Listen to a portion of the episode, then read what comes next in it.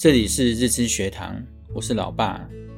讲一个故事：一个盲人到亲戚家做客，要回家时已经天黑了。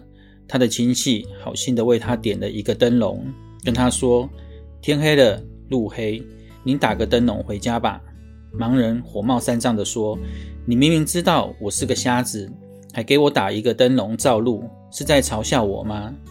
他的亲戚解释说：“您在路上走。”许多人也在路上走，您打着灯笼，其实你看不见，别人就可以看到您，就不会被路人撞到了。既为别人照亮了路，也让别人可以清楚看到您。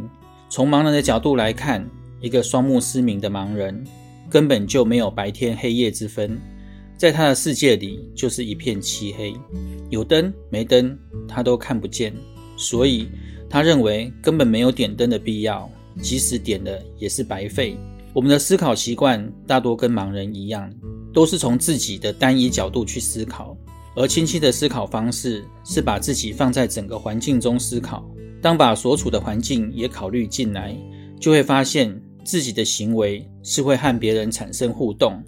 点一盏灯是为了照亮自己，照亮别人，保护自己也保护别人。我认为还有更深一层的意义。